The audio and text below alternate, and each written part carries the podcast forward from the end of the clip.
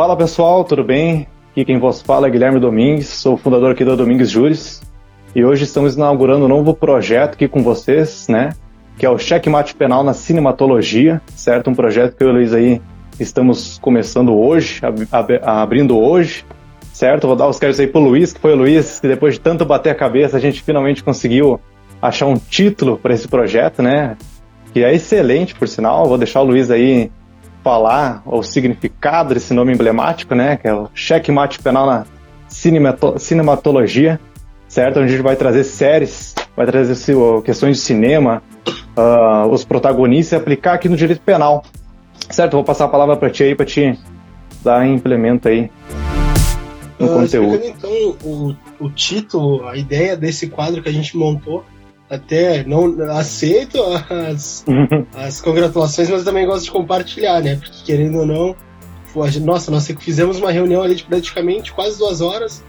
A gente levou praticamente uma hora pensando no nome, pensando em, métodos para conseguir criar um nome para o quadro.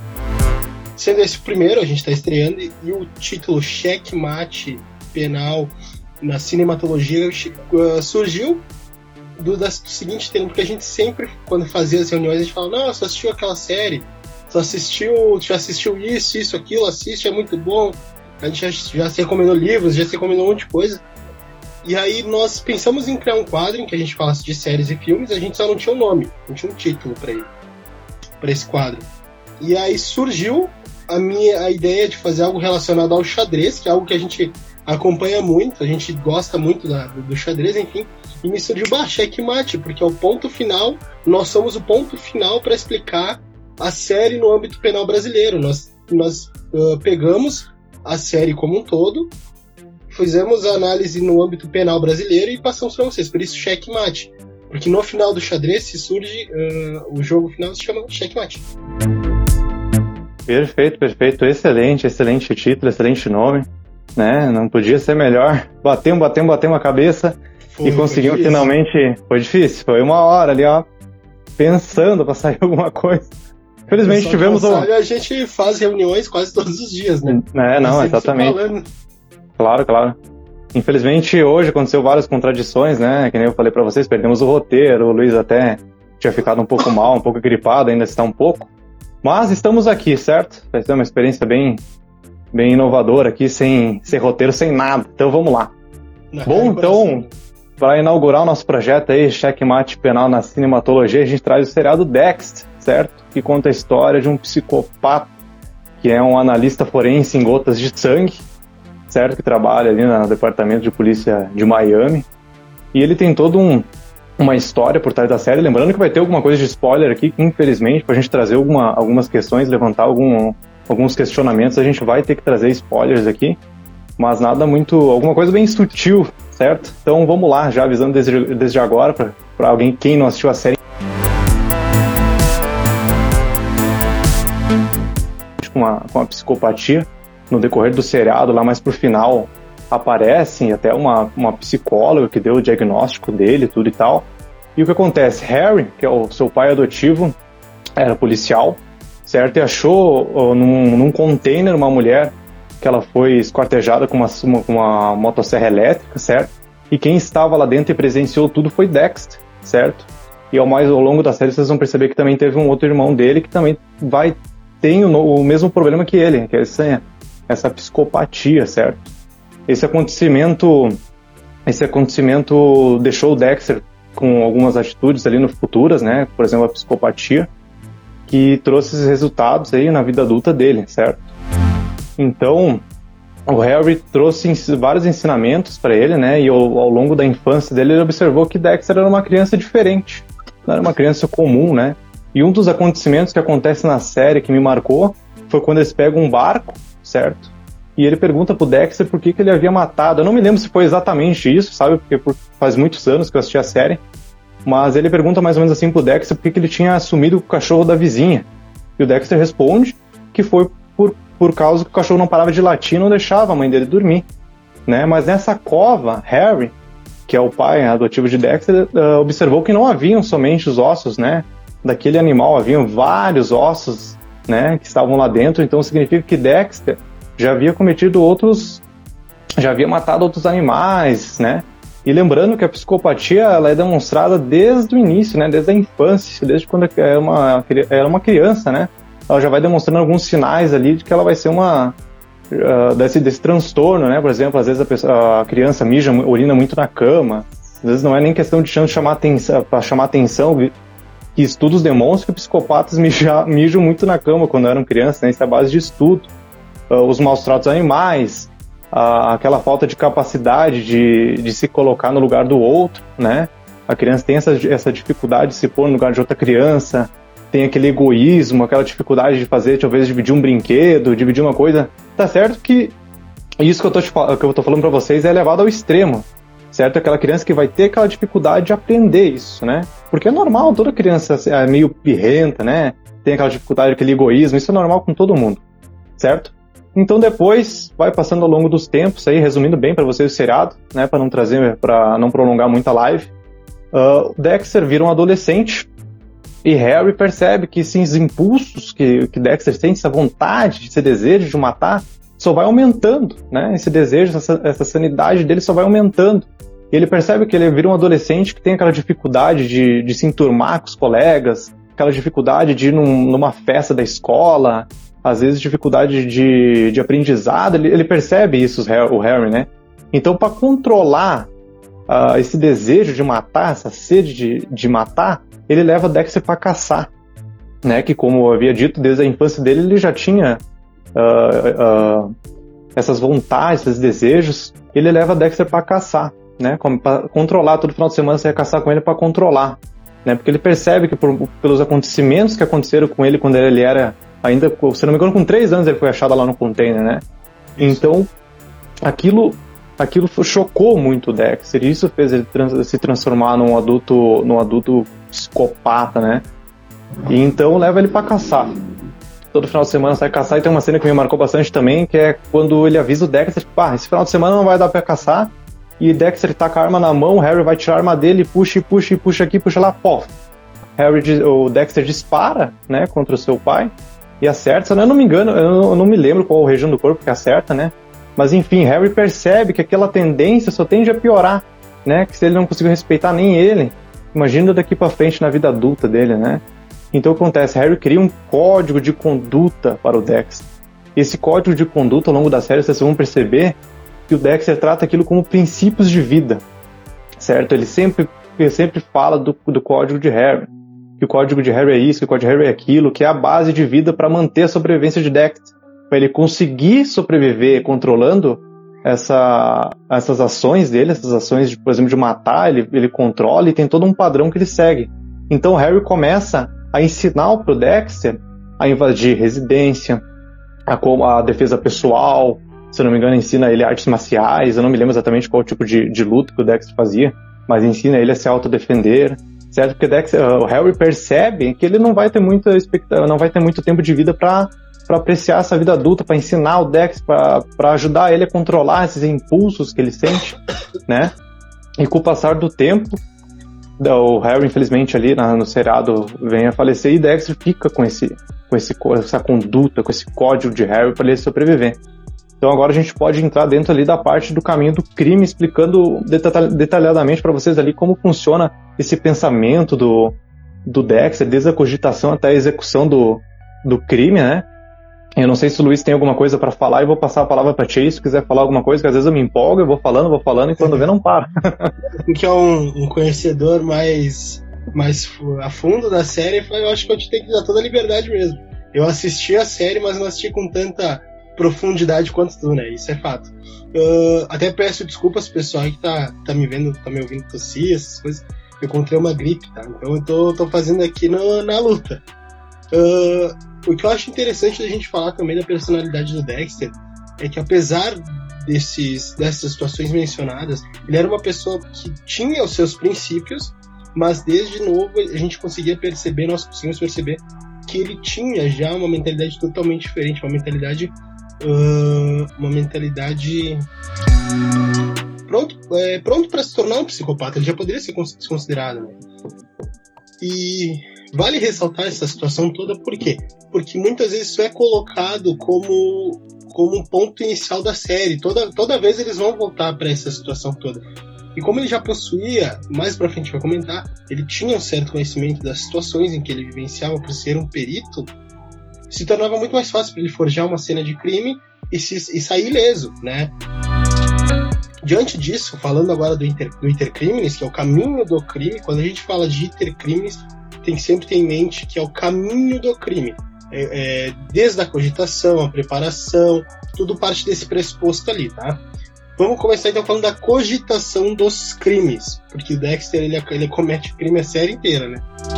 A cogitação dos crimes que acontece, ela não é punível, porque ele simplesmente está no, no, psicológico dele, está na ideia, parte do pressuposto de que está preso na mente dele. Então, se eu planejar, se o agente planejar realizar qualquer ação, não é punível. Por quê? Porque não, eu não botei nada em prática ainda. Eu não, não, não tenho ideia, vocês não fazem ideia do que o agente está prestes a cometer. É simplesmente isso. Que o Dexter realmente ele planeja tudo com muita calma e ele sempre analisa os pontos, ele sempre analisa as pessoas, ele analisa tudo. A preparação do crime. Aí já começa a fase punitiva da, da ação. Né? Claro, tendo embasamento penal, tendo embasamento de provas, tendo embasamento de testemunhas todo tipo de prova durante a preparação se torna uma prova, né? A preparação que seria a preparação no caso do Dexter, tá? Ele tinha uma vida normal, tá? Ele, na, na, na verdade, ele tinha uma vida simples e ele era um perito. Então vamos partir daí. Ele sendo um perito, não chegou na fase ainda de execução, e sim de preparação. Ele vai organizar todo um cenário para cometer o crime e aí sim entra a parte de execução. A partir do momento em que ele passa de preparação para execução, esses dois tempos já são considerados crime, tá? Claro, a preparação até se comprovar que era uma preparação de crime é um pouco mais difícil. Partindo da preparação, ele já partia para execução, porque ele era, ele, ele era muito, uh, ele tinha uma análise muito boa das situações em que ele ia vivenciar, tá? Então nesse meio tempo de preparação e execução já são considerados crimes. Aí vem a parte final, que é a consumação do crime. A consumação do crime, a gente tem. Desculpa. As práticas elementares que compõem o crime. Tá? O que, que seria uma consumação? Uh, depois que ele assassinava as vítimas, né? Ele fazia a ocultação de cadáver. Isso poderia ser uma, uma consumação é algo que vem junto com o crime. Vale ressaltar isso para vários tipos de crime, que é muito interessante também, tá? O que acontece? A consumação se dá da execução, da preparação, da execução e logo após a consumação. Agora eu não sei se tu quer falar do exaurimento, Gui. Sim, sim, vou só complementar o que tu havia dito, né? Pra, como, a pessoa, como o Luiz falou, explicou, a cogitação ela não não é uma fase punível, porque é uma fase interna do crime, né, que só passa no psicológico do agente, certo? Então pensar em cometer um fato típico, pensar em cometer um crime, não é punível, não, não existe norma que, que sancione isso, né? Depois a gente vem para o que da cogitação, a gente pensa em matar alguém, essa ação não é punível, vem para a parte de preparação. A parte de preparação existe bastante no Será do Dex, né? Por exemplo, a perseguição que ele faz com a vítima, né? Seguindo de carro, ou ele fica do lado de fora observando do carro a pessoa dentro da casa dela, que hora que ela sai, que hora que ela entra, né? Tem que ser muito, que nem o Luiz falou, tem que ser muito bem comprovado para a parte de preparação ser punível. Porque em base doutrinária, a preparação ela não é punível, certo? Existe os, não sei, talvez tenha te fugido a palavra, os crimes autônomos, né? Que, que esses crimes, sim, podem ser puníveis, né? Que vai entrar ali a falsificação da moeda, a invasão à, à residência, domicílio, uh, 288, a formação de quadrilha e tal existem esses crimes autônomos que já estão descritos no tipo, que sim são ações que são puníveis, certo? Mas o ato, por exemplo, o Dexter tem um, um conjunto de facas de açougue, parece um conjunto de facas de açougue, né, que ele utiliza, bem carniceiro, né? Ele utiliza, então ele pega aquelas facas, vou afiar as facas para cometer tal delito. Ação de afiar as facas não vai ser constituída crime, porque isso não é crime. Eu posso afiar minha faca em casa, você pode afiar essa faca aí, né? Eu pegar minha arma e municiar ela, vou limpar a arma para deixar ela limpinha para que eu tiver que cometer um delito, né? Essa ação ela não vai ser punível, essa parte de preparação. E também lembrando que a gente tem no Dexter aquela famosa seringa, aquela vacina que ele utiliza para sedar as vítimas, né? Eu pesquisei um pouquinho mais a fundo, por mais que eu tenha perdido totalmente o meu roteiro. Felizmente eu me lembro. que é o nome daquela vacina para nível de curiosidade de você se chama M99, certo? Que ela é uma, uma substância que é derivada do ópio, um opinoide, certo? Acho que é essa a palavra para mim não falar besteira. Né? E também esses, essas substâncias estão presentes nos recursos hospitalares, por exemplo, na morfina, certo? Existem outras drogas, a heroína, a codeína, que são derivadas do ópio, certo? Que causam sedação na vítima. A vítima vai ali, dorme, acho que dorme por algumas horas, ela fica sedada e acorda sem entender muito bem o que está acontecendo, né? Então a vítima ela já acorda na, naquele ambiente que o Dex já preparou nos dados preparatórios. Por exemplo, ele pega algum lugar abandonado, geralmente isso é característica dele na série, né? Um prédio abandonado, um lugar isolado da cidade, ele, ele isola aquele lugar com toda aquela por ser um perito forense em gotas de sangue, né, ele sabe muito bem como esconder os vestígios porque ele sabe onde procurar. Né? Ele, ele tem toda uma análise, uma análise forense, né? Ele é um cara bem inteligente nesse quesito, então ele sabe como procurar, ele vai saber como esconder, né? Por isso que existe toda essa parte do que você falou da ocultação de cadáver, que vem mais para frente lá. Depois a gente vai discutir se é um isolamento, se é um concurso de crimes. Mas a vítima já acorda na, naquele cenário olhando, olhando bastante, né, uh, tudo em volta e vê aquela situação e a pessoa fica o quê? Como ela está sedada, ela não, ela está sem entender muito bem o que está acontecendo, certo? Teve até ó, algumas séries que demonstram bem a tortura também que ele utiliza, certo? Que ele pega, por exemplo, uh, essa é a vítima dele, né? Ele pega as vítimas dessa vítima dele, as pessoas que ele que essa pessoa, que essa vítima dele matou, né? Ele pendura na parede e diz assim, ó, você matou tal pessoa, tal isso, tal aquilo, isso, aquilo então vou te punir por isso com, com a morte. Mas na verdade é, está sendo, está sendo um desejo dele, né? Que é esse desejo de matar. Eu vou até te interromper um pouquinho aqui, porque isso é muito. Pode falar. Isso é muito uh, perceptível de um psicopata, né? Ele se sentir superior e achar que ele pode fazer a justiça com as próprias mãos, né? Até existem muitos casos documentários, enfim, que dizem que os psicopatas ah, tu, já ouvi perguntarem, você tem medo da morte? Você tem medo? Ele falou, não, não, a morte é um benefício. Dava o benefício às pessoas. Não vou recordar quem disse, mas eu vi, um eu vi uma reportagem que o psicopata falava isso. Ele falava o seguinte: Ah, tu, tu teme a morte? Ele falou, não, a morte é um benefício, eu dou um presente para as pessoas, né? Para elas não sofrerem nesse mundo, ou enfim. Tipo, eu, eles se acham no, direito de ser superiores às outras pessoas. Isso é muito interessante se perceber né? Eu só estou lendo aqui uma, algumas perguntas que talvez podem me mandar aqui. Uh, na sua opinião, na opinião de vocês, um psicopata pode ser punido com uma pessoa normal?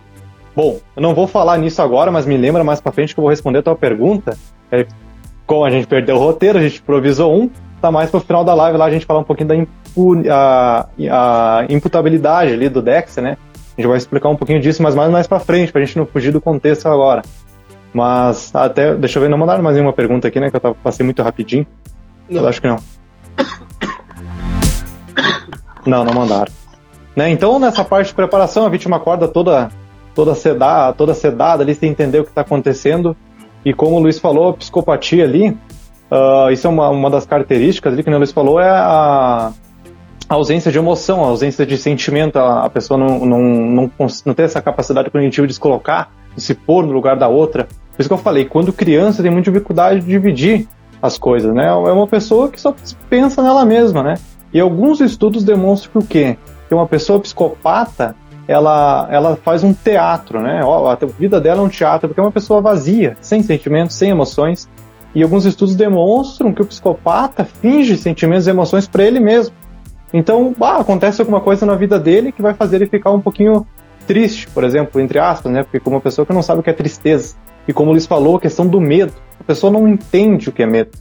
Entendeu? Ela não vai ter esse medo que a gente tem. Então, na hora de cometer um crime, essa pessoa é mais suscetível a cometê-los. Por conta dessa ausência de medo, ausência de emoção, certo? A gente falou então, para não fugir muito do contexto, se o Luiz tem alguma coisa para complementar, mas eu vou dar com o segmento. Beleza.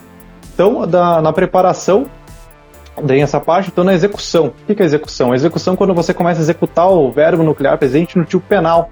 Por exemplo, a gente pega o exemplo que eu sempre trago, que é o artigo 121, matar alguém. Né? O que é o verbo nuclear presente no tipo? Matar. Então a gente começa a matar. começa a sufocar a vítima, começa a praticar esse, esse, esse verbo nuclear, né? Então, é, tem até uma questão que a gente já trouxe em live e já trouxe também lá no Spotify, que é a resistência voluntária e arrependimento eficaz. Porque eu havia dito em lá, acho que foi, não sei se foi no Spotify em live, não me lembro, que eu falei que quando a gente uh, executa e não se chega na consumação, se responde pela tentativa. Mas, na verdade, existem várias espécies de tentativa. Existe a resistência voluntária, ou arrependimento eficaz, lá no artigo 15 do Código Penal, né? Que a gente, não sei se quer explicar alguma coisa brevemente, com conteúdo até que o Luiz tem bastante finalidade, né? Que o Luiz tem até algum, tinha até algumas ideias de TCC, né? Se quiser passar o pessoal, vamos aproveitar, vamos falar. Aí tu tá explanando a minha ideia.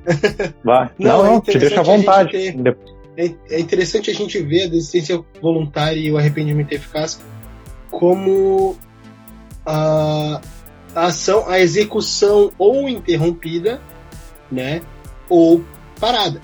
Ele parou. O agente deu um tiro na região do ombro. A, a vítima se encontra de maneira vulnerável, né? Digamos que ela não consiga se movimentar, se, se mover, enfim, pode ser um tiro na perna, melhor. Um tiro na perna. Ela não consegue se movimentar. Ela tá no chão, agoniando de dor e não sabe o que fazer e ele tem a chance de executar a vítima. Ele tem a chance de executar a vítima. E ele simplesmente decide: ah, não quero mais te matar. Já consegui me vingar, ou enfim, já consegui fazer tudo o que eu queria, agora eu vou embora. Isso é uma desistência voluntária, tá? Mas ele vai responder pela tentativa ou por lesão corporal. Então são duas coisas que vai ser muito analisado. Porque, ah, eu quis me vingar porque, não sei, ele me deu um soco numa briga de bar, eu dei um tiro na perna dele. Eu não queria matar ele. Então não pode ser uma tentativa de homicídio. Se tu não tem a intenção de matar, não pode ser uma tentativa de homicídio. Agora vamos partir para o arrependimento eficaz. Esse mesmo agente deu tiro na mesma vítima na outra perna agora. Agora ele está duplamente incapacitado. o que acontece? O agente vai pensar: nossa, agora, agora eu tô ferrado, eu não queria ter feito isso. E ele se sente desesperado, ele não sabe o que fazer, e ele fica aflito, e ele liga pra polícia e fala, ó, tô na rua tal, dei um tiro na pessoa tal por causa de uma briga de bar, não sei o que, não sei o que, não sei o que. Isso é arrependimento eficaz. E mais uma vez, vai ser levado em consideração se ele tinha ou não a intenção de matar, ou simplesmente se vingar, fazendo com que ele sentisse uma dor parecida com que ele sentiu. Tá? Eu acho interessante essa parte do sistema analisar todas essas situações. Por quê? Porque muitas vezes tu vê uma prisão decretada por uma tentativa de homicídio sendo que era uma, uma lesão corporal. Porque ele não tinha. Porque se ele quisesse matar, ele teria dado um tiro na cabeça, a pessoa estava vulnerável. Né?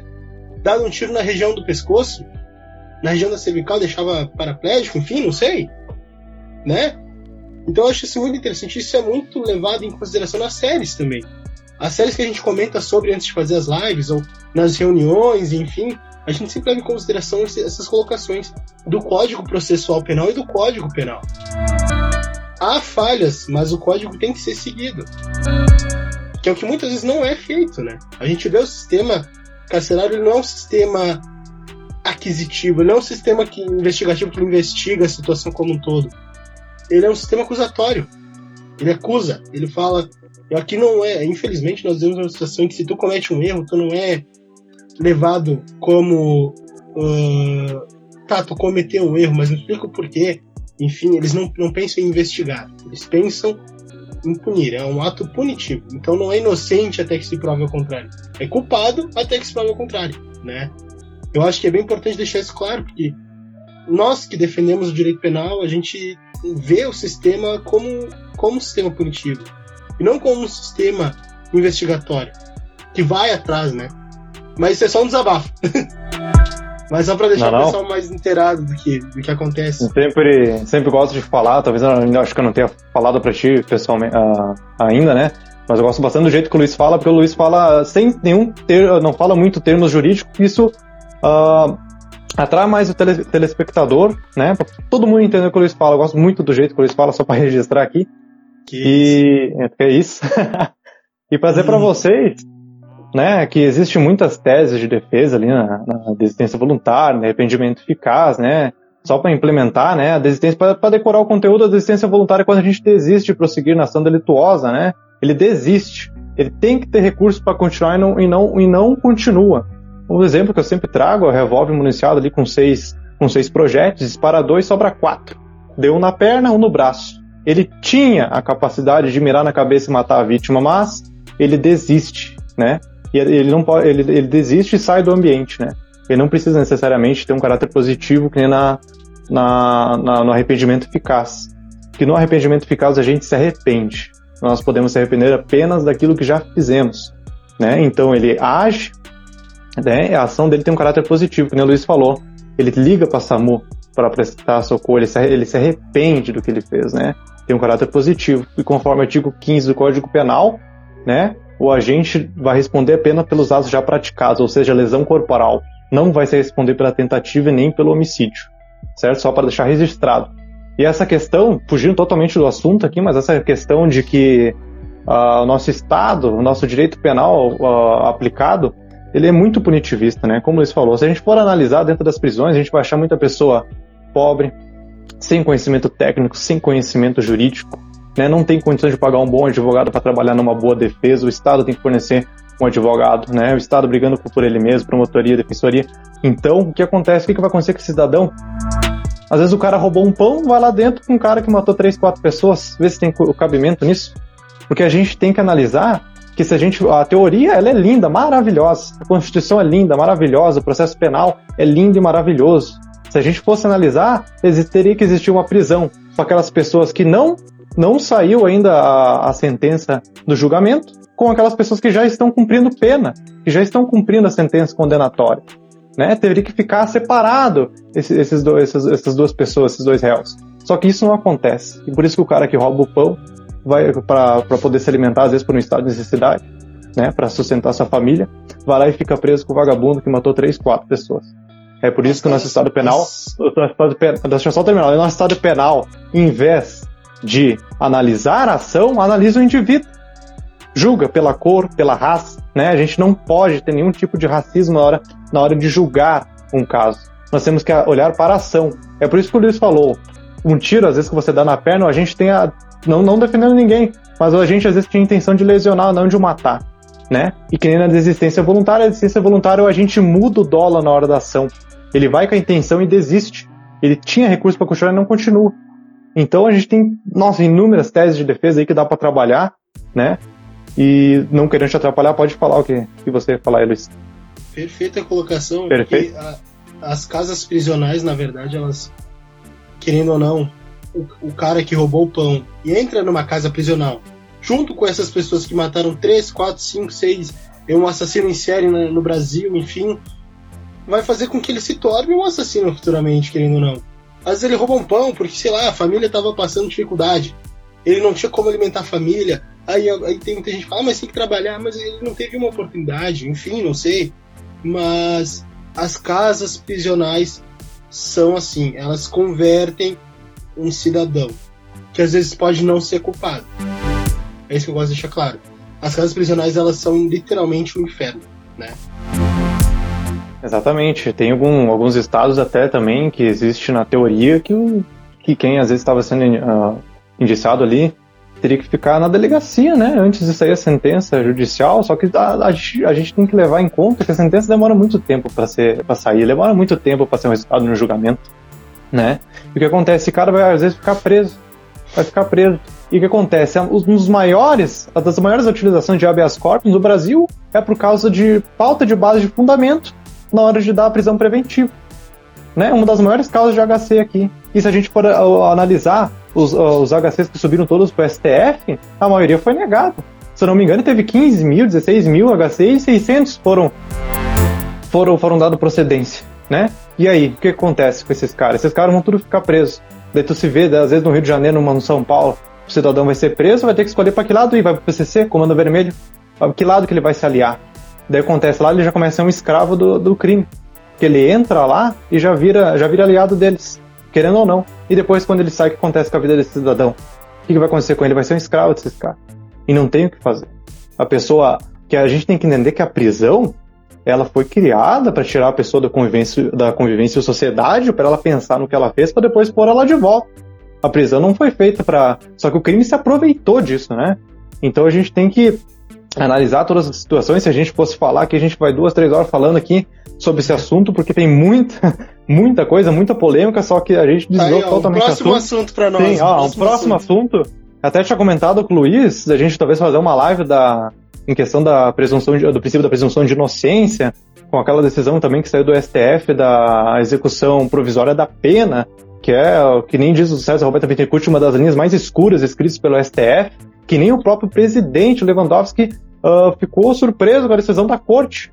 Né? Para quem não está entendendo, uh, o princípio da presunção de inocência, que todos são inocentes até que, até que saia, uh, desde que o processo trânsito em julgado. Ou seja, até não caber mais recurso no processo, vai ser considerado inocente. Não existe julgamento, por isso que o Estado é muito punitivista nessa questão. Nós temos que olhar para o agente, nós temos que olhar para a ação e não para o agente. Não interessa se ele é pobre, rico, playboy, se ele é filho do presidente, se ele, se ele é filho de uma mãe que, que lava a roupa da tua casa. Não interessa. Não interessa, né? Então, e o que acontece com essa execução provisória de pena? O agente ia, ia começar a, a cumprir pena antes mesmo de sair a sentença sentença condenatória, uma coisa totalmente inadmissível.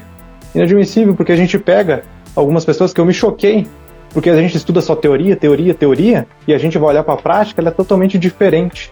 Porque a gente vê na teoria que a gente não pode ter um cidadão que fique, uma, uma cidadão, uma pessoa que fique quatro anos preso preventivamente. Isso não é prisão preventiva. Isso não é prisão preventiva, isso é antecipa, antecipamento de pena. E daí isso vai ser abatido lá no final? Vão conseguir abater essa pena? Às vezes o cara tá cinco anos preso, pega uma pena de seis, ou pega uma pena menor, né? E daí o que acontece? quem esses anos. Tempo, é, né? quem que vai recuperar esses tempos? Porque às vezes o cara fica dois anos preso de graça. O que acontece? Quem que vai indenizar essa pena? Quem que vai? Ele já pagou, mas ele pagou exacerbado. E o que acontece? Né? Então, é uma questão que a gente pode trazer em live, desviamos pra caramba o assunto. E vai, e vai protestar o Estado? Jamais. É, vai fazer isso? mas. Então, deixa eu até. Onde é que a gente parou? Que até a gente parou a gente se empolga. acho, Dexter. Acho que a gente parou na, na execução, não foi? Execução. Execução, execução, execução. Quando a gente começa a executar é que o verbo dentro do tipo, né? Os penalistas, vou fazer uma confissão, os penalistas odeiam injustiça com relação ao sistema. O sistema é, a gente não gosta. Do indivíduo, a gente não gosta. É, a gente gosta de a ferramenta de todo, de todo advogado é a fala, né? Então, falar é um dom. E a gente não para de falar. Ainda mais é, quando vê uma coisa. Sandra Boeira, ela, ela fica usando minha garrafinha aqui, ó. Mas é, hoje é necessário, hoje eu preciso. Hoje é necessário, hoje até eu é. tô, tô na aguinha hoje. então vamos lá, acho que a parte de, é, de execução, acho que a gente já, já conseguiu trazer bastante coisa. Então vamos para a consumação, né? Acho que o Luiz até já explicou rapidamente ali. A consumação é quando a gente consegue realizar o, o, aquela coisa que aquele, aquela, aquele bem jurídico ele foi aquele bem jurídico tutelado foi violado na consumação, né? Quando a gente alcança a realização da figura típica, né? Então, por exemplo, ele cogitou a ideia de matar alguém, ele preparou, afiou a faca, né? Ele executou, executou, começou a dar facadas na vítima, então ele matou a vítima. Então o crime se realizou, o crime se consumou, certo? E o que acontece no caso do Dexter, para a gente levantar agora algumas hipóteses, talvez de exaurimento, de concurso de crimes, né? O Dexter, se a gente percebe, a intenção dele sempre desde o início é matar, né? E sem deixar vestígios. Então o que, que eu quero trazer para vocês aqui? É vai ver, vai haver a, a consumação do crime quando ele some corpo lá no mar, né? Que para quem não sabe o que, que o Dexter faz, ele vai, tem toda essa parte de preparação que a gente já mostrou. Ele mata a vítima, depois ele esquarteja ela, embrulha num, num plástico, né? Na, e depois vai, ele tem um barco onde ele vai numa corrente marítima que leva e afasta esse corpo. Né? Então houve uma, uma ocultação de cadáver, então o crime, se, o crime se consuma ali ou a gente tem um concurso de crime? Porque a gente tem atos preparatórios disponíveis nessa, no Dexter, né? A gente tem a morte, que é a consumação da vítima, né? Que ela é morta por, por uma ferramenta pérfuro cortante, onde a vítima vem, ó, falando tecnicamente, onde a vítima vem morrer por choque porvolênico, certo? Que é pela perda exacerbada de sangue em um curto espaço de tempo, né? Então ali o crime se consuma da morte da pessoa, da vítima, né? E depois tem toda essa parte de ocultação de cadáver, fora a tortura que ele já psicológica que ele já fez a, com a vítima, né? E toda aquela parte de sedamento também, utilizando aquela vacina M99 que a gente tinha explicado para vocês. Então, não sei, o Luiz quer falar aí alguma coisa da, da ocultação de cadáver? Que a gente tinha... vale, vale ressaltar que a parte de ocultação de cadáver ele não é um crime separado, em muitas vezes. Claro, se se, se, se passou alguns dias, alguns meses, alguma coisa, aí é de se pensar, mas aí vai muito da cabeça do juiz, né? Ele sendo um, um crime colocado da forma juntamente ao próprio homicídio, qualificado ou não, enfim, parte do pressuposto em que ele fez de uma maneira com que ele queria consumar o crime, fazer com que o crime se consumasse ocultando o cadáver, aí é junto com o processo de homicídio. Não, certo, certo. Ah, aí. então, eu acho que agora, deixa eu ver. Uh, se alguém tiver alguma pergunta para fazer também, pode mandar aí. Se não eu quiser posso, mandar publicamente, manda na caixinha. Claro, claro. Se quiser ler alguma pergunta para mim aí, eu vou dar uma lida aqui. No que que veio. Vamos responder a primeira pergunta lá que veio, ó. Uh, se vocês for... pediu para mandar beijo para ela, beijo para minha namorada. Boa. Na opinião de vocês, um psicopata deve ser tais. Você já leu, né? Tem. Hum, não. For... Na opinião de vocês, um psicopata deve ser punido como uma pessoa normal? Bom, então agora a gente entra dentro da parte que eu gosto. que é Essa aí tem que deixar mais contigo. É, é, que a gente entra ali, que é, é, bem embaraçoso, na verdade, né? Que são muitos, muitos conceitos ali que pode vir a ser confundidos. Né? Então a gente tem o que? A imputabilidade penal. Está dentro lá, da, dentro da terceira, terceiro elemento da teoria tripartida do crime, que é a culpabilidade. Certo? Que a pessoa vai haver um excludente de culpabilidade onde a pessoa não vai ser não vai ser, não, não tem responsabilidade pelos atos que ela cometeu, que a gente vai se tratar do que de uma pessoa inimputável, certo? Que ela não tem responsabilidade pelos atos que ela cometeu, por quê? Conforme o artigo 26 do Código Penal lá, por doença mental incompleta ou retardada, e também entra a menoridade penal, seja, essa parte de inimputabilidade, porque no momento da ação a pessoa era inteiramente incapaz de entender o que ela estava cometendo era um, um crime, certo? E também temos a menoridade penal, né, que um menor de 18 anos ele não comete um crime, comete lá um ato infracional, onde vai ser submetido a uma medida socioeducativa, certo? E também isso. E também temos a questão da embriaguez, né? Embriaguez, se não me engano, embriaguez involuntária, né? Involuntária completa, né? Acidental, onde o agente fica embriagado ali por efeito da, de alguma droga também, né? uh, involuntariamente, né, por caso fortuito ou força maior. Né? por exemplo, você tá. interessante até te dar um exemplo. Isso, eu te pedir agora. Quer dar? Pode, pode falar, pode falar. Uh, digamos que o, o, o, agente não, né? O imputável ele estava numa festa tomando água. Estava tomando água, né? Na verdade, o, desculpa, o, o, o, pessoal, o pessoal não confundiu as espécies, né? Ele, isso, pode continuar, que na verdade é o imputável aí, né? Ele estava normal, daí ele. Isso, só para o pessoal. Estava, ele era imputável, depois ele se tornou inimputável. Olha só como é a jogada, um pouco difícil de analisar, mas vamos lá. No momento em que ele estava tomando água lúcido, ele tinha noção do que estava acontecendo, é imputável. Ele tinha noção do que era crime, ele tinha noção dos atos, ele ia dirigir depois. Tudo certo. Ele conheceu uma pessoa na festa e a pessoa fazia o uso de entorpecentes, uma, a famosa balinha, por exemplo e colocou dentro da água dele, ou seja, ele foi sabotado, né? A partir do momento que ele consumiu a água com a substância e logo após utilizou o veículo e acidentalmente cometeu homicídio, ele é considerado inimputável. Por quê? Ele não fazia, ele não tinha noção da droga que estava sendo colocada no, no esporte, na, na água. Ele não fazia ideia. Isso chama embriaguez involuntária. Só pra gente dar um exemplo. Isso, o exemplo do cidadão que está na. Eu sempre falo cidadão, né? Só que cidadão é quem exerce os direitos de cidadania, né? Na verdade, a pessoa. O pessoal. Ó, a pessoa estava na balada, no exemplo do Luiz, às vezes estava tomando lá uma cervejinha controlada, de boa, ia voltar de Uber, toda consciência plena. Beleza.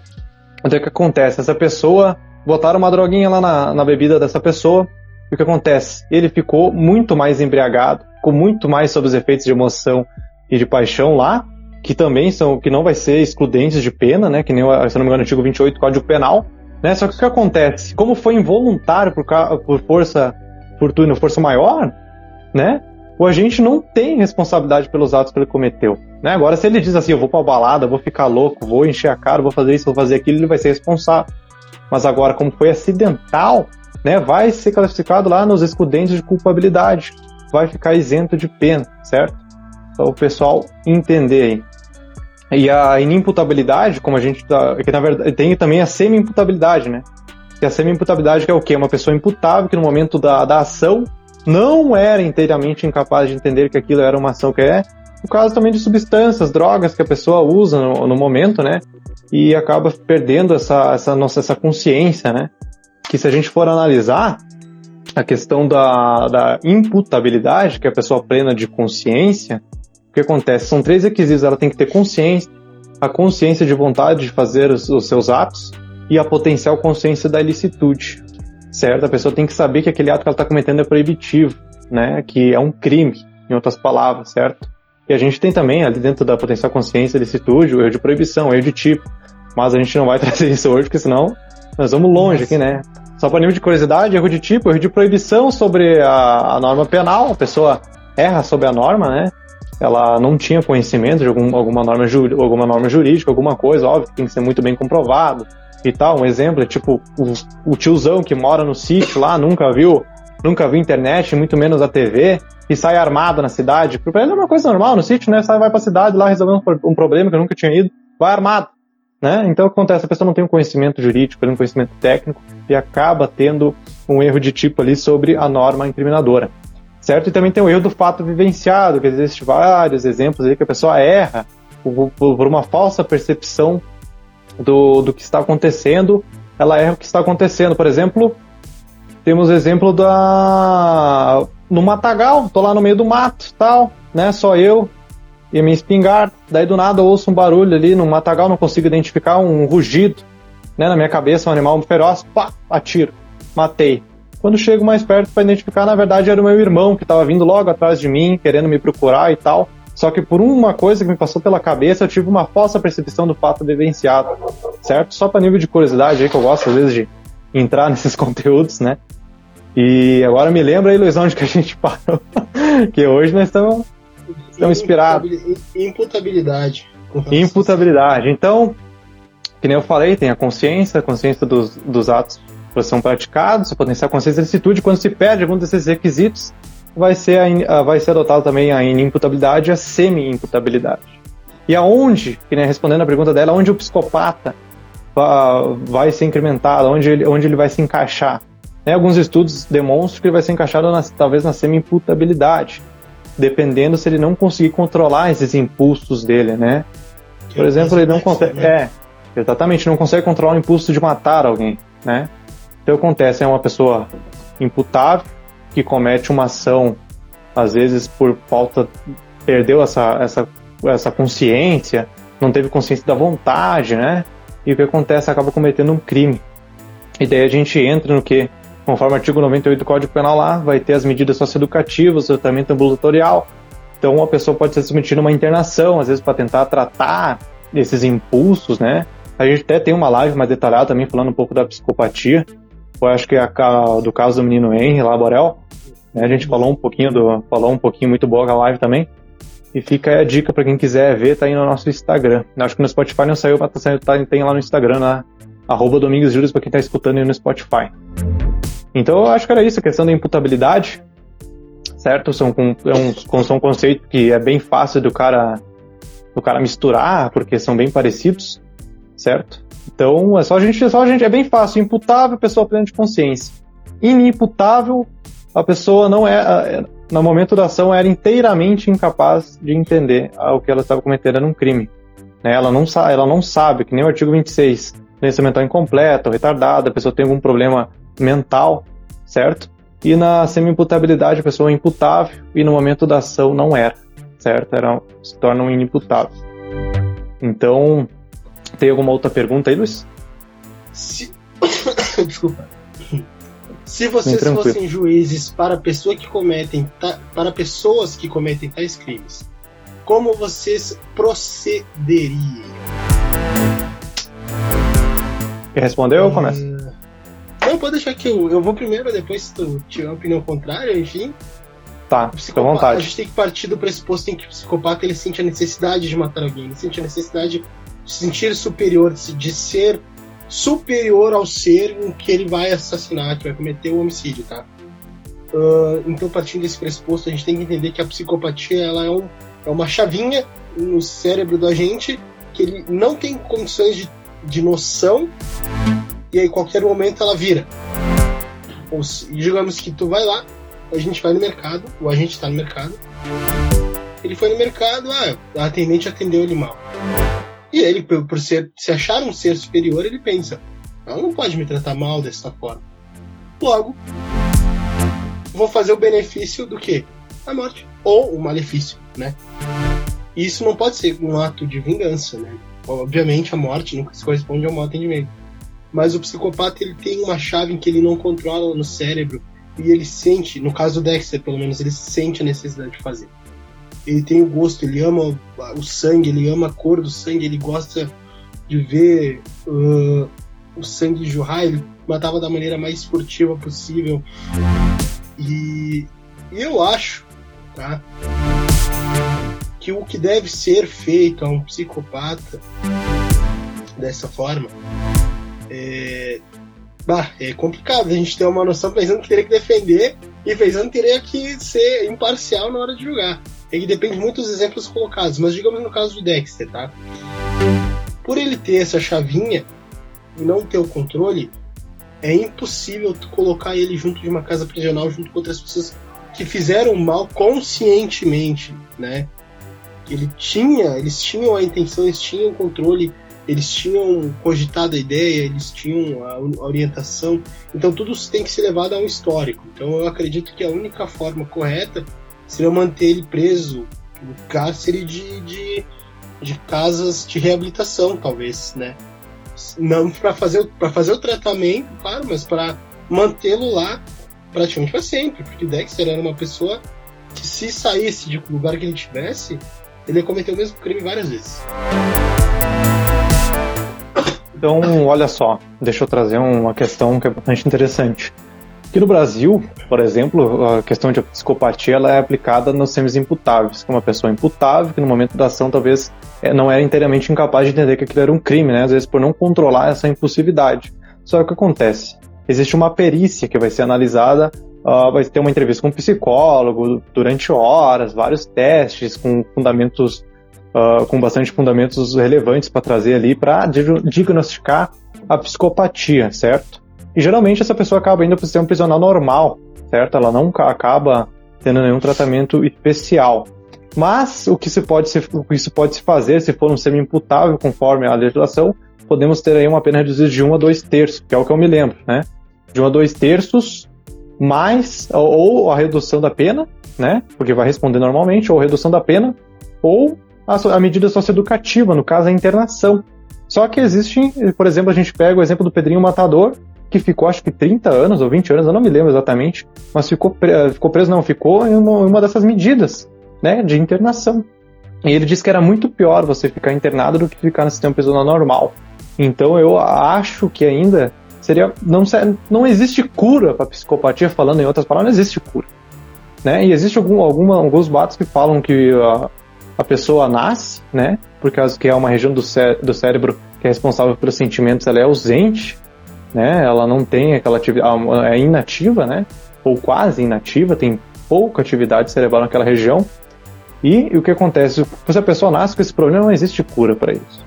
Agora, se a pessoa se torna isso, que a gente levantou também a questão lá na, na live do caso do menino Henri Borel, que, uh, falando do, do, do, do Dr. Jairinho lá e tal, que a gente tinha comentado, a gente abordou também a questão da infância, que o tratamento de quando você é criança, você é infância, pode influenciar quem você vai ser no futuro. Então, essa série de comportamentos, existem várias, aquela da tábua rasa lá também, existem aqueles princípios que às vezes a vida é uma folha em branco, você vai escrevendo, todo homem nasce, nasce ruim se torna bom, todo homem nasce bom e se torna ruim.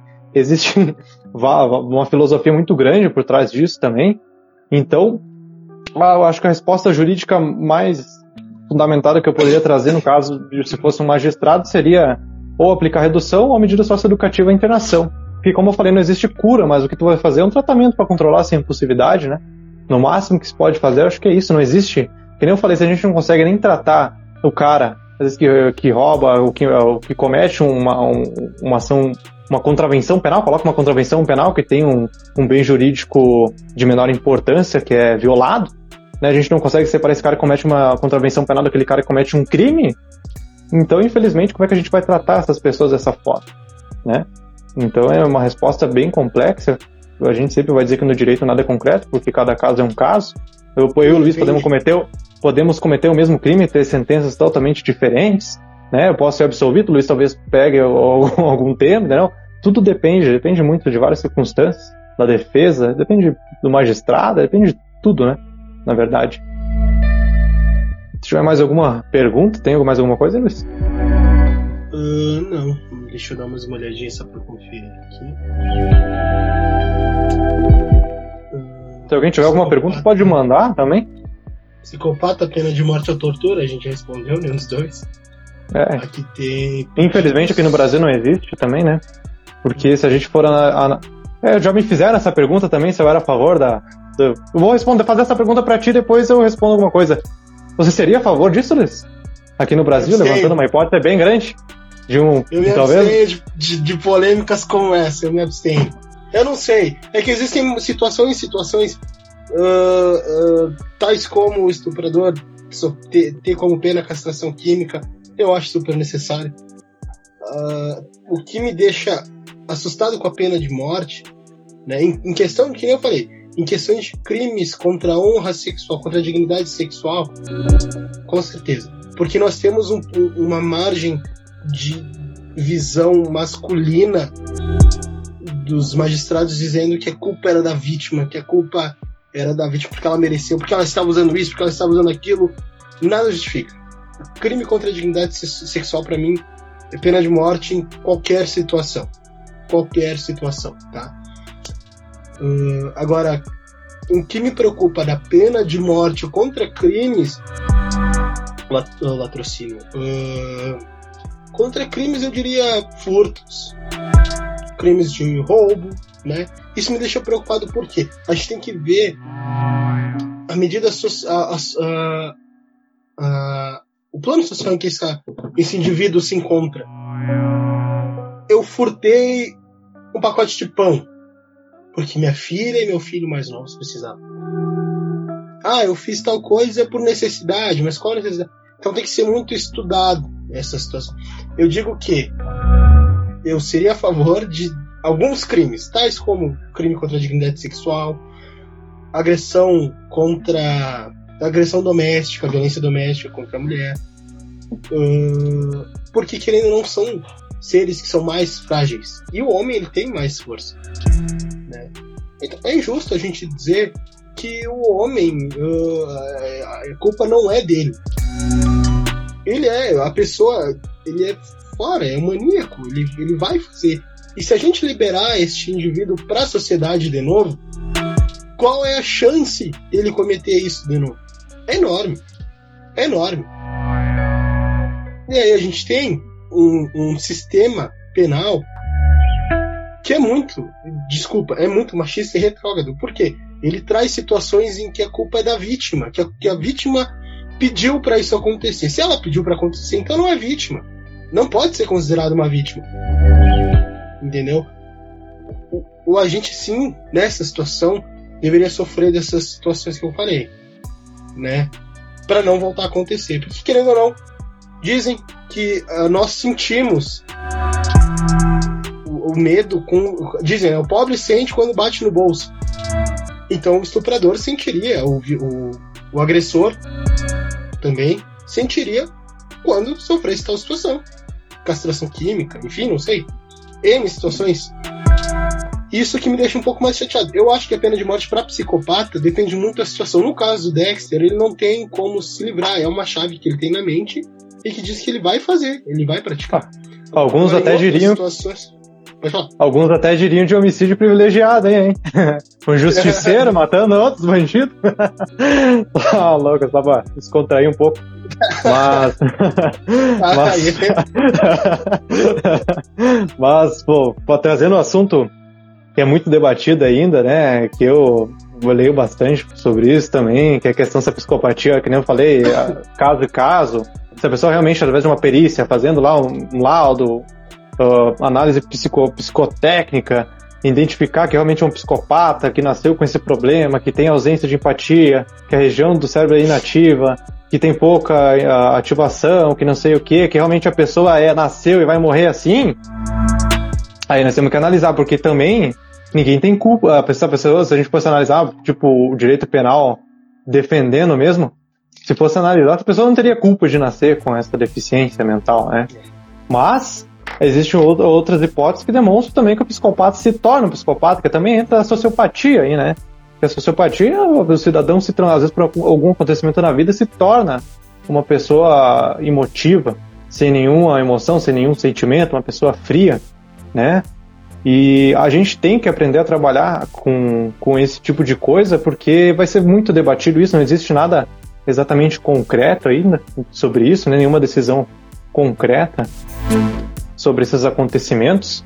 E a questão disso, da psicopatia, também entra lá. Se a gente for analisar a questão de pena de morte, uh, existem vários princípios, por exemplo, o princípio da humanidade, onde que estaria o princípio, onde estaria o bem tutelado jurídico da vida, que a nossa Constituição tanto protege, né? Só que se a gente for analisar, que nem eu falei, a Constituição é linda e maravilhosa, escritamente, né? Mas o direito de ir e vir fica onde? Quando a gente tratando lá da, do princípio da presunção de inocência, com aquela, com aquela situação da decisão do STF da execução provisória da pena, onde fica o direito de ir e vir do cidadão? Se a gente não consegue proteger o direito de ir e de vir, se a gente tiver uma pena de morte no Brasil, uma coisa mais agressiva, ou penas de caráter perpétuo, como que a gente vai conseguir controlar esses bens jurídicos, se a gente não consegue controlar os, os básicos dos bens jurídicos, né? O direito de ir e vir de um cidadão a gente não consegue controlar, né? As pessoas, a gente pega muita, algumas pessoas de cargo alto que acham que são isso, são aquilo, pode tomar a decisão que for. E um dos exemplos disso talvez seja, o, infelizmente, o STF, porque aquilo não é só jurídico, aquilo é político, né? Aquilo é uma jogada política também, né? Então, se a gente começa a envolver política nessas tipos de decisões eu acho que seria é bem, é bem complicado, né? Então eu, particularmente, ainda não tenho uma decisão concreta sobre se sou a favor, se sou contra, porque existem vários princípios aí que eu acho que seriam jogados no lixo, infelizmente seriam jogados no lixo. E falando dessa questão que agora que eu me lembrei, uh, dessa, dessa maneira de criação do psicopata desde criança, se a gente for analisar os números, existe muito mais psicopatas homens do que mulheres, né? E existem muitos mais casos que a gente pega, casos de grande, grande relevância ali, de assassinos em série, que matam mulheres em razão de elas serem mulheres. Né? E aonde está isso? Será que ele realmente. Maníaco do parque. Exatamente. Será que ele nasceu com a psicopatia, com aquele transtorno, ou será que ele desenvolveu, às vezes, por um comportamento, por algum ensinamento que foi passado para ele na, na infância, por exemplo? Né? Que a gente costuma seguir os passos dos mais velhos quando criança, né? Quem tem irmão pequeno sabe que o irmão pequeno sempre vai atrás do mais velho. E assim vai ser. Né? Então tudo depende às vezes do modo de criação, tudo tem que ser muito bem justificado, né? Nada pode ser tomado decisão preliminar uh, de uma maneira antecipada, certo? Me fugiu a palavra. Isso, às vezes, às vezes dá uma bugada. mas, mas é isso aí. Eu não sei se tu tem mais alguma coisa para falar do assunto aí, mas acho que a gente trouxe bastante conteúdo de relevância, hein? Só vou tirar mais um tempinho. Claro, Muita vontade. Acha... Muita gente acha que o, o advogado penal, o advogado criminal, criminal, ele vai defender a pessoa, o indivíduo, né? Repetindo mais uma a gente fala isso em toda live, mas é bom repetir. Nós, como seres humanos, nós temos princípios. Eu, particularmente, quando me tornar advogado, quando começar a advogar, eu não conseguiria defender um estuprador, tá? Por isso que eu falei isso, né? Dizem, ah, porque o, o advogado criminal ele é porta de cadeia, não sei, não sei, não sei o que, não sei. Não, a gente simplesmente tem os princípios, a gente pode pegar o, o caso que a gente quiser e o caso que a gente não quiser, a gente não pega. Não estamos obrigados, né? Ninguém é obrigado. Eu, eu e o Guilherme, nós comentamos muito em termos no escritório juntos e a gente comenta, bah, eu não pegaria isso, eu não pegaria aquilo.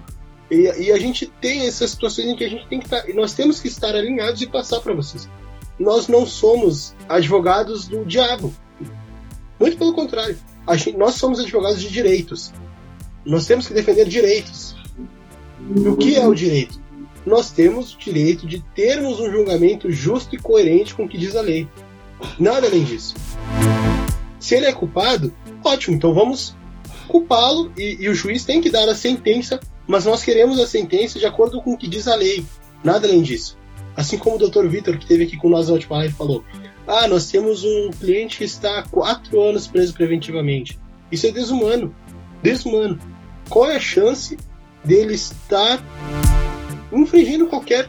Uh, qualquer. Uh, coisa relacionada ao crime que ele cometeu. Ou ao Estado. O que ele, como ele está prejudicando o Estado? Entendeu? É só isso que eu quero deixar claro. Nós não somos protetores de indivíduos, e sim de direitos. Nós defendemos direitos. Senão não existiria o Código Penal, o Código de Processo Penal. Senão nada disso existiria. Senão não existiria advogado criminal. Ele simplesmente seria dado a sentença, passado pelo juiz, ele cometeu tal crime. Aí imagina um dia, o telespectador tá andando na rua, né?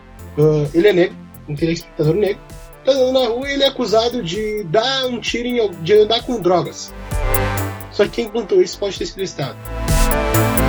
Ele chega no juiz sem advogado e é acusado. Mas a droga não era dele. Então é para isso que existe o advogado criminalista. Ele existe simplesmente para defender os direitos e um julgamento justo. Se era dele, ok. Pode dar a sentença, mas a sentença correta. Não era, então a gente vai atrás do direito. Do que diz a lei. Do que diz a lei, do artigo 1 até o último artigo do, do Código de Processo Penal. Ou do artigo 1 do Código Penal até o último. Não vejo problema de revirar e mostrar para o juiz e xingar, mas a gente tem que lutar pelo que é justo. E mais uma vez, nós não defendemos indivíduos, a gente tem a intenção de defender indivíduos. E sim um julgamento justo. A gente defende o direito, né? A gente defende o direito. A gente é um portador desse direito para trazer para o cidadão, na verdade, né? E quem fala que advogado, quem é advogado criminalista é advogado de porta de cadeia, o dia que, por exemplo, você está lá, estacionando seu carro, deu ré, atropelou alguém. E aí? Foi sem querer, foi sem querer, mas o juiz não sabe disso. O magistrado não sabe disso. Né? E todo mundo vai acusar pra ti que tu. A acusação vai dizer que tu atropelou o cara porque tu quis. E aí? Quem que você vai recorrer? Né? Então a gente tem que cuidar muito do que a gente fala, porque uma hora ou outra a gente sempre vai precisar. Né? A gente tá aí para isso, para ajudar essas pessoas nisso, né? Quer dizer, você vai ser acusado facilmente de um crime e vai acabar parando dentro de uma penitenciária. E aí, o que vai acontecer com você? Vai ter que chamar o teu advogado que você tanto fala que é porte de cadeia, vai ter que estar tá lá para te ajudar. Né? E vamos ver se, se você não quiser pagar, se o Estado vai trazer um bom advogado para você. é. né? Então a gente tem que cuidar muito do que a gente fala. E, mas acho que no mais que a gente tinha para trazer, pra gente até por causa do nosso tempo, acho que a gente está até meio esgotado. Esgotamos mas acho que no, minutos a mais. No mais, acho que era isso. A gente sempre se empolga, sempre fala bastante. Eu acho que é bom esse essa a rede social tem que ser utilizada para isso, né? As lives, esses recursos a gente tem que usar em abundância aí para trazer conteúdo para vocês e para a gente aprender também que isso é uma experiência que a gente passa de conhecimentos jurídicos e técnicos que a gente adquire para vocês e também uma experiência de vida para nós, né? Não adianta, a gente, a gente usa esse meio e tem que continuar utilizando. Aquele friso na barriga é normal, né? A gente tem que continuar indo atrás desses recursos. Mas acho que era isso, né? A gente iniciou tá, hoje o nosso projeto da, do checkmate penal na cinematologia, certo? Pretendemos trazer mais séries seriados, talvez, quem sabe, sair uma parte 2 do Dexter aí falando um pouquinho mais referente à psicopatia, né? Que o pessoal tem gosta bastante, bastante desse assunto, tem bastante coisa para trazer. Talvez ir um pouquinho mais adentro desse conteúdo, né? Mas acho que é mais era isso. Se quiser dar um, vamos dar uma boa noite pro pessoal aí e já era. Né? Bom, só dar um, um boa noite aí, pedir desculpas pela, pela minha condição soltando algumas tosses no meio. Graças a Deus, por tela, assim, não é uh, compatível, eu não posso transmitir, então tá tudo mais tranquilo. tá tudo certo, né? Nós tínhamos até combinado eu e o Gui de fazer uma reunião hoje lá na casa dele, ele me chamou e tudo hoje, mas no fim não, não vai acontecer, vamos, vamos nos prevenir. Né? Vamos E pessoal, se cuidem, usem máscara. Vocês estão, nós estamos suscetíveis a tudo. E agradecer mais uma vez quem passou, tirou um tempo para ficar com nós aqui, porque senão seríamos praticamente dois caras falando abobrinhas. Mas abobrinhas interessantes, então a gente tem vocês pra prestar atenção. então a gente se sente Não. muito abraçados por vocês, porque a gente troca essa ideia durante a semana, sozinhos, e quando vem aqui a gente se sente praticamente em casa, porque vocês estão sempre acolhendo as nossas ideias, sendo ela contrária ao que vocês pensam ou não, vocês dão opinião. Isso é muito legal. Mas acho que era isso, lembrando aí pro pessoal que tem que vai ficar salva a live no nosso Instagram, arroba Domingues e também tem replay lá no Spotify que sai essa semana aí. Então tá, pessoal, temos esses dois projetinhos aí, vamos continuar trazendo live para vocês aí. E no mais era isso. Tenha a todos aí uma, uma boa noite, um bom final de semana, né? Tem ainda mais amanhã domingueira para aproveitar. Ah, e é isso aí, um grande, um grande abraço a todos aí, nos vimos na próxima, certo? Boa noite. Forte abraço. Valeu!